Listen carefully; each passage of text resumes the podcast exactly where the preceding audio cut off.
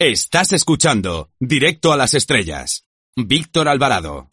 Ahora si les parece conectamos con el planeta Radiocine para ver qué nos tiene preparado nuestro compañero, nuestra antena de plata, nuestro gran sabio del cine. Hola Antonio Peláez con Z, ¿estás por ahí? Qué fuerte me parece.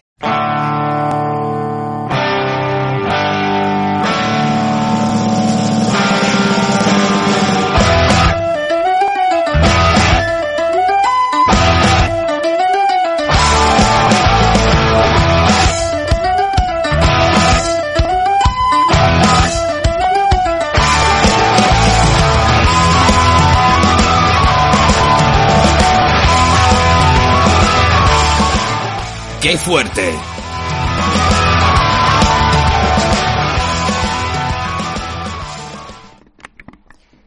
Christian François Bush Villeneuve. Ese va a ser el hombre del que hablemos hoy. Ah, pero se le conoce también como Chris Marker. Incluso tenía con más eh, pues eh, seudónimos porque este señor le gustaba ir cambiando de nombre. En fin, a él se le atribuye la invención de una cosa llamada el documental subjetivo. Eh, es uno de los directores quizás más influyentes en la historia del cine que menos se conoce. Y además es lo que le gustaba a él, que no se conociera. Una cosa curiosa. Eh, además, le gustaba decir que él, pues que no era político y que no era militante. Pero sus películas son de un militante, que son tremendas. Estamos en el rincón, estamos en un rinconcito, por supuesto, que nos presenta, nos deja directo a las estrellas, directísimos, directísimos, con Víctor Alvarado, más Víctor Alvarado que nunca. Y aquí os está hablando Antonio Peláez desde ese rincón, desde ese planeta de radiocine.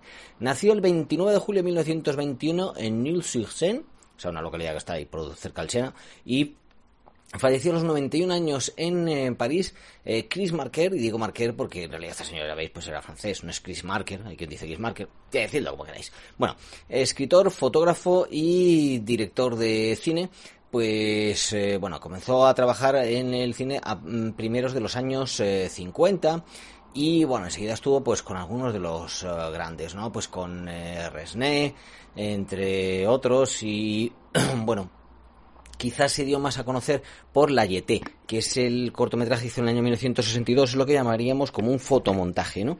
Que eh, nos cuenta, pues, 12 monos, todos hemos visto yo creo que 12 monos, ¿no? Los 12 monos de Terry Gilliam ahí con era con el Brad Pitt, este futuro y demás. Pues bueno, lo que 12 monos te lo cuenta en largo, él lo contó en breve, muy interesante, ¿no es cierto? Si podéis buscar por ahí cómo él localizó esas eh, fotos en la filmoteca, si no recuerdo mal, la de Bruselas, eh, pues en parte como de su investigación. Siempre ha sido un investigador del, del cine, de las formas que da el cine, y en este sentido nos vamos a lo que queremos hablar hoy, que es la relación de Chris Marker con Mayo del 68. Porque si empezamos a hablar de Chris Marker me ocurre lo de siempre, que me voy de tiempo, que dejo a Víctor Alvarado sin programa y no puede ser.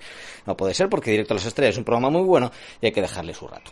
Bien, año tenemos el año 1967, pues es cuando empieza el colectivo, eh, las películas de Medevkin. Eh, vamos a hablar hoy de eso, de Medevkin y de también los eh, cinefolletos, el cine panfleto del colectivo Eselom. Estamos en una época mm, en la que gusta también un poco los colectivos. Recordemos que Godard por aquel momento pues también rodaba con el grupo que llamaban Zigabertov, eh, que bueno, pues se funda en 1968. Así que Mayo 68 se nos juntan muchas cosas relacionadas con el cine. Uno de los motores de Mayo 68 fue también además la despedida de Henri Langlois, el que fuera fundador de la Cinemateca Francesa. Y bueno, pues el cine terminó siendo eh, pues un catalizador, por así decirlo, de la explosión social que hubo.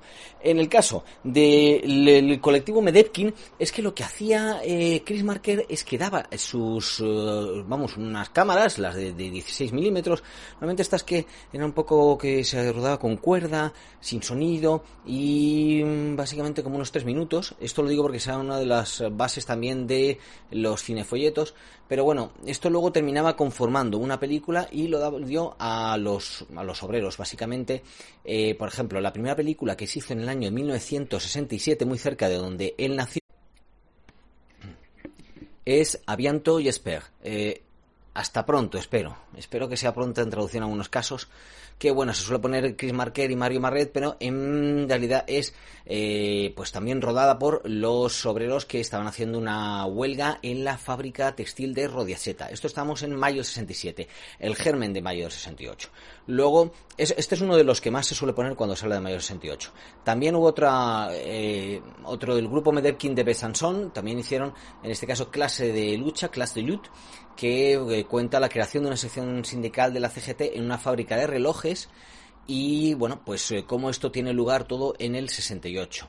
También hubo otro film del grupo Medekin en Socho, en 11 de junio del 68, contaba ya que llevan 22 eh, días de huelga y cómo la policía ocupaba por fuerza la fábrica y aparecen 150 heridos y dos muertos.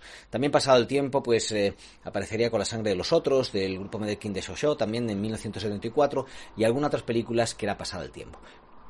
Lo que también nos interesa es el trabajo de Marquer, que ha salido a relucir ahora que se ha clasificado todo su archivo. Su archivo era enorme, era enorme. Era el, bueno, falleció en el año 2012 y ahora es cuando se ha podido presentar con ocasión, bueno, pues de todo lo de mayo del 68 y demás en la Cinemateca Francesa. Está hasta julio, finales de julio, por si vais a París, hay que ir a la Cinemateca como locos.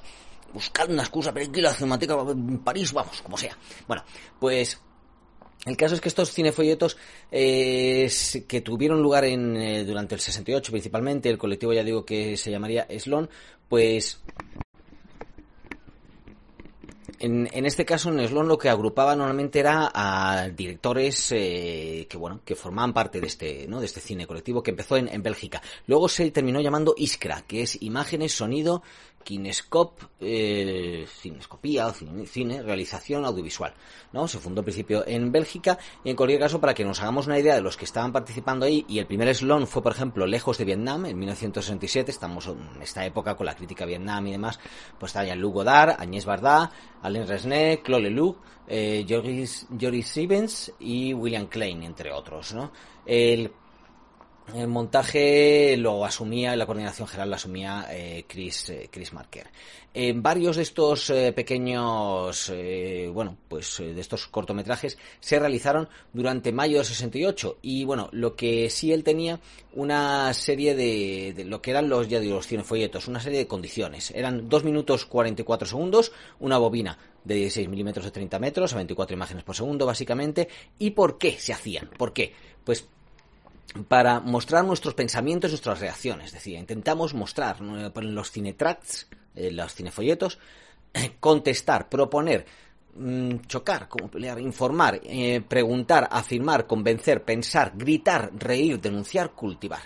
Eh, y bueno, pues eh, ahí con documentos, fotos. ¿Te está gustando este episodio? Hazte fan desde el botón apoyar del podcast de Nivos. Elige tu aportación y podrás escuchar este y el resto de sus episodios extra. Además, ayudarás a su productor a seguir creando contenido con la misma pasión y dedicación.